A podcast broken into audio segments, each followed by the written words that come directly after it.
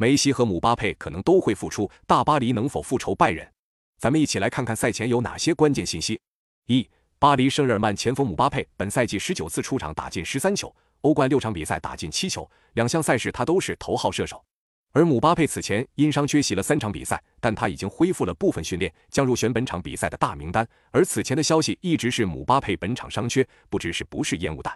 二。巴黎圣日耳曼进攻核心梅西本赛季法甲目前是十球十助攻的两双数据，欧冠则是四球四助攻。而梅西因伤缺席了上周末的联赛，本场比赛将回到首发。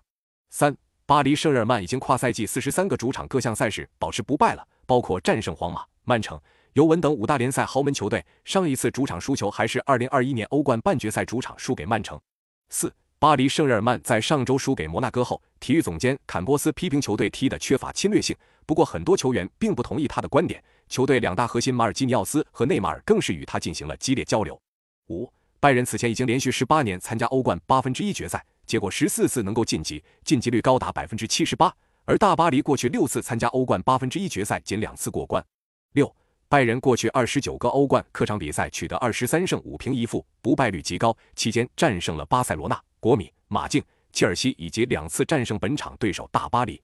那么本场比赛你更看好谁？